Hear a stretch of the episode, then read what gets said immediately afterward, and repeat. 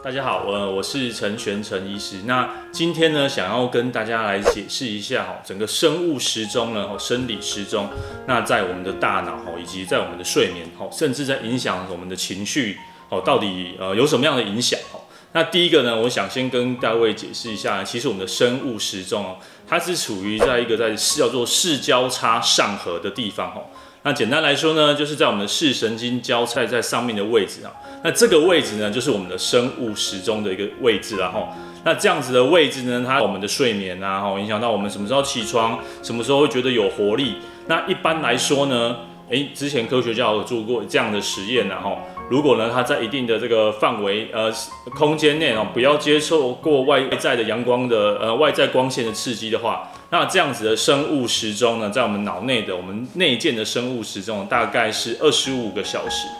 那呃，我们外在的这个外在的光线啊，吼，呃，这个它地球自转的这个部分大概是二十四小时。哦，所以这样每天都会相差一个小时。这也就是为什么说，诶，我们觉得熬夜很容易，哦，或者是。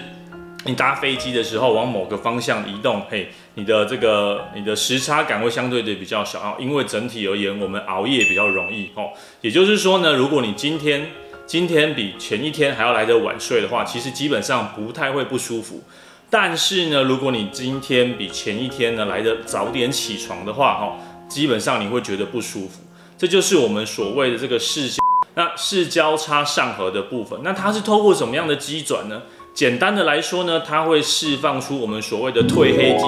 或者是褪黑激素哈，来控制我们的一个身体的的一个反应步骤了哈，呃，阳光有阳光充足的地方呢，那它的这个呃褪黑褪褪褪黑激素哈就会呃就会来的比较少哈。晚上的时候呢，褪黑激素呢它就会来的比较多哈。那它透过这样子褪黑激素的调整来协助整个身体的恒定哈。那你说，哎、生物时钟除了这样，除了影响睡眠之外，还会影响到什么呢？哈，在今年二零二一年的二月份，哈，在这个《新英格兰医学杂志》，哈，它有做一部分关一整篇的这个呃文献回顾，哈。总而言之呢，它对我们的心脏、血压，哦，那以及我们的免疫的免疫系统，哦，甚至糖尿病，哦，诸如此类的的的疾病，哦，或者身体的症状，都跟我们的生物节律息息相关的，哈。那新的研究呢，也发现到说，某些药物哦，在这个特定的时间服用，效果特别特别好哦。所以其实这个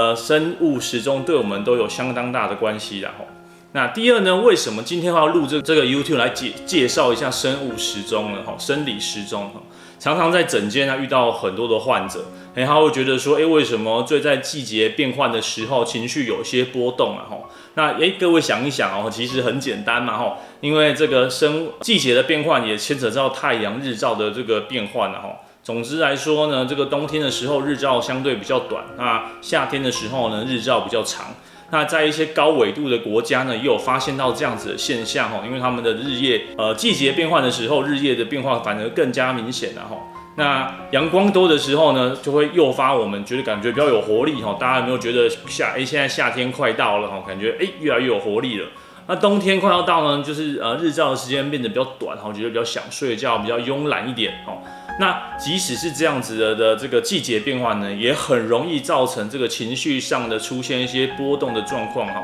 呃，最常见的呢，就是在躁呃在躁郁症的患者哈，或者或者是说叫做双向性的情绪障碍症的患者，在夏天的时候呢，容易哈容易容易有些情绪比较高亢的行为发生啊哈。那相反的哈，在这个情绪低落的患者哈，在冬天的时候或是夜间的时间变比较多的时候呢，情绪会感觉比较低落哈。通常呢，像这样很容易受到季节变换的影响呢，我们会称之为季节性的情感疾患哈，这样子的一个名称哈。除此之外哈，它对大脑的影响还有哪一些呢？哈，我们常常看见哈，在这个。不知道各位有没有这样的经验哈，在这失智症的患者或者是阿兹海默症的患者，我们会发现他常常日夜颠倒哈。那一些在这个帕帕金森氏症的患者也有发现到这样子的现象哈。也就是说呢，在大脑退化的同时哈，我们对于这种外界呃生物节律的这个感知能力也会跟随着退化哈。那反过来说，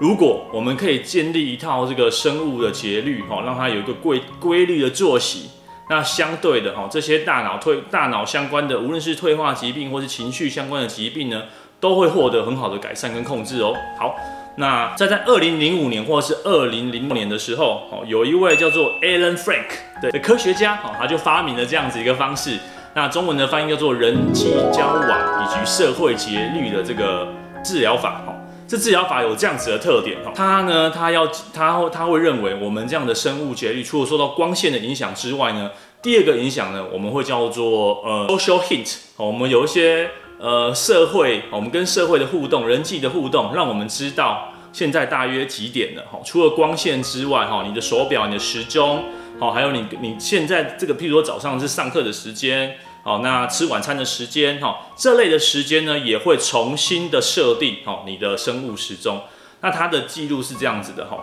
你呢一天之内呢，记有五个时段，你要特别的记下来，你正在时段做什么事情，那大概是几点，那你的心情是怎么样，好，把它记录下来，啊，透过这样子的记录呢，你可以慢慢的去修正，好，你的行为，你的情绪，哈。那在哪五个时机呢？第一个是你起床的时间，好，那第二个呢，就是你第一次跟人家接触的时候。那第三个时段呢，也就是你开始工作啊，开始学习，好，开始做一些其他的日常生活的时间，好。第四个时段就是你刚我刚提到吃晚餐的时段，好。第五个时段上床睡觉的时候。那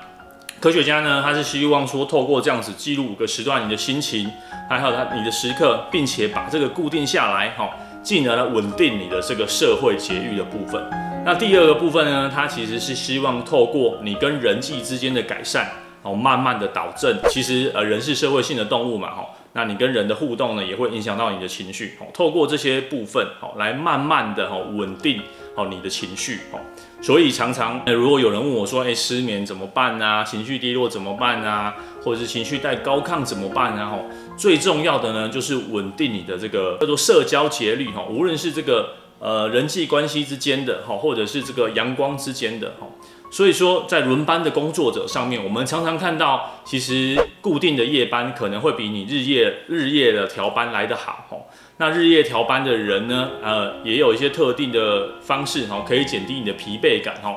譬如说是为跟这个社会的一个接触，哈，譬如说你的家人、你的朋友，哈，在固定的时间内呢，跟他们保持接触，然后让你的这个工作表也让他们知道在什么样的时间可以让跟你有个互相好的配合，哈。那再来就是睡觉的地方尽量的暗，哈。你在工作的时间呢，灯光尽量都要调亮，哈，让你让你的大脑，哈，因为刚提到嘛，哈，透过光线，哈，重新设定你的这个生理的时钟啊，哈。如果可以的话，哈，尽量让这个日夜轮替的这个频次，哈，我们可以减少，哦，如果做得到的话，那简而言之呢，透过这个我们刚刚介绍生理时钟，那以及这个生理时钟对于我们大脑的影响，那简最简单的呢，就是我们之前的古人云呐，哈，古人云就说这个日出而作，日落而息啊，哈，这样子的击壤歌里面所提到的，哦，这个是正确的，哦，这是正确的。好，稳定你的这个生活的节律，稳定你的生物时钟，你的情绪，或者是对你的大脑，无论是在学习、记忆、认知，都是非常有帮助的事情哦。好，那我们今天的分享到这边，拜拜。那如果各位喜欢这样的 YouTube 的话，呃，欢迎开订阅，然后呃要开小铃铛。好，我们之后呢会固定的频率上传这样子介绍关于无论是呃精神医学啊，或者是各式各样的影片，好吗？拜拜。